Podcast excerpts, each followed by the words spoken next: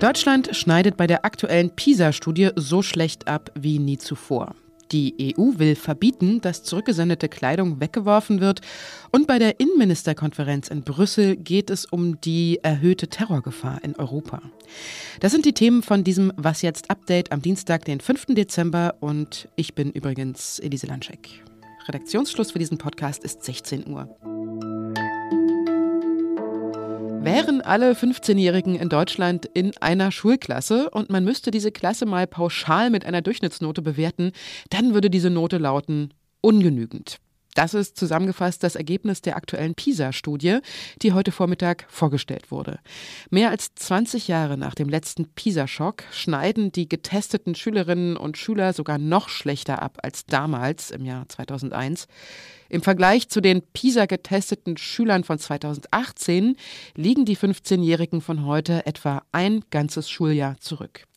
Parvin Zadig ist Bildungsredakteurin bei Zeit Online und sie nennt in ihrem Kommentar zur PISA-Studie die deutsche Bildungspolitik ein großes Durchgewurschtel. Hallo Parvin. Hallo Elise.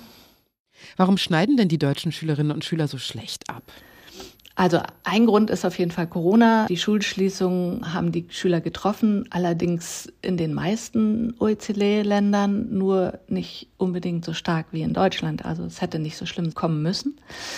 Ein entscheidender Grund ist, dass ähm, in Deutschland äh, Bildungserfolg immer noch genauso stark abhängig ist vom Elternhaus wie damals im Jahr 2000 bei der ersten PISA-Studie. Hinzu kommt, dass Migration erheblich gestiegen ist und migrantische Kinder oft auch eben einen sozioökonomisch äh, benachteiligten Hintergrund haben. Das heißt, diese Kinder können teilweise schlecht Deutsch und sind dann auch noch von Armut betroffen. Das heißt, hier müsste man deutlich gezielter fördern. Da ist Deutschland immer noch sehr schlecht. Jetzt gab es ja verschiedene Maßnahmen nach 2001. Zwischendurch waren die Ergebnisse der PISA-Studien ja auch mal deutlich besser. Was ist denn in der Bildungspolitik über die Jahre trotzdem schiefgelaufen? Vieles, wie du sagst, hat man schon angepackt. Also es gibt mehr Kita-Plätze, es gibt mehr Ganztagsplätze, aber die sind meistens ausgerichtet auf die Eltern, die einen Betreuungsplatz brauchen und nicht auf die Kinder, die am nötigsten Bildung brauchen. Also das heißt, man hat irgendwie Eltern kostenlose Kita geschenkt, statt irgendwie ganz viele Erzieherinnen einzustellen. Nur so als Beispiel, ja. Ähm, man müsste außerdem viel mehr individualisieren, also jedes einzelne Kind im Blick behalten, statt irgendwie äh, so zu tun, als wäre die Klasse homogen und man könnte den Lehrplan über alle stülpen. Das ist jetzt total schwierig, das hätte man schon vor Jahren angehen müssen. Inzwischen muss man natürlich ja, Notmaßnahmen treffen, irgendwie Lehrer entlasten mit Verwaltungspersonal, mit Digitalisierung, auch da ist Deutschland richtig schlecht und also es gäbe schon noch Hebel, die man machen kann. Man kann auch priorisieren, man kann mal ein bisschen Stoff abschaffen und stattdessen sich auf intensiveres Lernen konzentrieren. Was machen denn die Spitzenreiter der Studie Singapur, Japan und Korea besser? Also manches, was die machen, möchte man sich vielleicht nicht abschauen. Also mehr Druck, mehr private Nachhilfe. Ähm, das ist jetzt auch nicht durchgängig in allen asiatischen Ländern so, aber das, dieses Klischee stimmt schon teilweise, ja. Das wollen wir sicherlich nicht. Genauso haben die natürlich auch nicht so viel Migration wie wir. Also da, man kann das auch nicht unbedingt vergleichen. Ja? Trotzdem machen sie manches ähm, besser als wir, zum Beispiel Lehrer ständig fortzubilden und den Unterricht ständig neu weiterzuentwickeln und überprüfen, was läuft und was nicht läuft. Sowas kann man sich schon abschauen.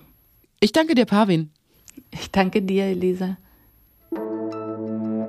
Black Friday, Weihnachtswahnsinn und danach gleich schon wieder Winterschlussverkauf. Die Deutschen kaufen momentan wieder ein, was das Zeug hält. Häufig im Online-Versandhandel, Kleidung zum Beispiel. Hinterher wird dann wieder ganz viel zurückgeschickt. Falsche Farbe, falsche Größe, falsches Design, was auch immer. Und diese zurückgeschickte Ware geht dann oft nicht zurück in den Handel, sondern wird vernichtet. Viele Millionen Tonnen jedes Jahr. Genaue Erhebungen gibt es nicht. Damit soll jetzt Schluss sein. Das haben Vertreterinnen und Vertreter von Europaparlament und den EU-Staaten beschlossen. In der Zukunft dürfen größere Händler unverkaufte Kleidung in der Europäischen Union nicht mehr einfach so vernichten. Und damit schieben wir einer wirklich unglaublichen Praxis endlich den Riegel vor. Das hat die Grünen-Abgeordnete Anna Cavazzini der ARD gesagt. Künftig sollen große Unternehmen jedes Jahr offenlegen müssen, wie viele Produkte sie aussortieren und warum sie sie wegwerfen. Und diese Transparenz, so hoffen die Initiatoren des Gesetzes, soll dann dazu führen, dass die Firmen keine Kleidung mehr vernichten. Die sogenannten neuen Ökodesign-Vorschriften sollen auch dafür sorgen, dass haltbare Produkte reparierfähig und nachhaltiger werden, zum Beispiel Möbel oder Reifen. So soll es in Zukunft auch einen Reparaturindex geben. Die Kundinnen und Kunden finden dann einen QR-Code auf dem Produkt, den sie einscannen können, und dann bekommen sie Infos darüber, wie zum Beispiel die CO2-Bilanz des Produkts ist, der Energie- bzw. Wasserverbrauch oder der Recyclinganteil der Ware. Laut dem CDU-Europaabgeordneten Peter Liese sollen die neuen Regeln nicht nur für EU-Hersteller gelten, sondern auch für Importe. Der Nachrichtenagentur dpa sagte er, dass auch chinesische und amerikanische Firmen, die ihre Geräte auf dem europäischen Markt verkaufen wollen, sich an diese Regeln halten müssen. Das Gesetz soll in zwei Jahren in Kraft treten. Die Innenministerinnen und Innenminister der EU-Staaten sitzen heute in Brüssel zusammen. Mit dabei Bundesinnenministerin Nancy Faeser. Sie drückte vor der Konferenz ihr Mitgefühl mit den Angehörigen des Deutschen aus, der in Paris von einem mutmaßlichen Islamisten getötet worden war. Insofern wird das natürlich heute im Fokus stehen, weil diese brutale Gewaltheit eben zeigt, wie akut und wie ernst die Gefahr durch islamistischen Terrorismus derzeit in der EU ist. Das sagte Faeser vor dem Treffen in Brüssel. Der Krieg in Gaza und der Terror der Hamas verschärft eben diese Lage. Das müssen wir eindeutig so feststellen. Die Gefahr weiterer Emotionalisierung und Radikalisierung von islamistischen Gewalttätern ist hoch. Hierzu werden wir uns natürlich auch heute im Rat austauschen und unsere Sicherheitsbehörden arbeiten sehr eng zusammen. Auch EU-Innenkommissarin Ilva Johansson hat sich angesichts der Polarisierung durch den Nahostkonflikt besorgt gezeigt. Sie will mit 30 Millionen Euro zusätzlich den Schutz besonders gefährdeter Orte, wie etwa Gotteshäuser, verstärken. Auf der Tagesordnung stand heute auch die Zusammenarbeit mit Drittstaaten im Bereich der irregulären Migration. Was noch? Die Kategorien einer sehr besonderen Meisterschaft in Australien lauten alltäglich, schlampig, vintage, extrem, international und auch eine Juniorklasse gibt's. Es geht hier um, richtig, eine Frisur. Den Fukuhila nämlich, diese Herrenfriese aus den 80er Jahren mit kurzem, meist bauschigem Haupthaar und wallendem Abschluss über Nacken und Schultern. Die Meisterschaft gewonnen hat ein Herr aus Großbritannien. Seine 30 Zentimeter lange, seidige Nackenlockenpracht überzeugte die Jury. Sein Geheimnis? Day I wake up and I, I don't cut it off. Um, I'll wash my hair every day, do shampoo conditioner three times a week and, and just keep it going. Einfach nicht abschneiden und jeden Tag waschen.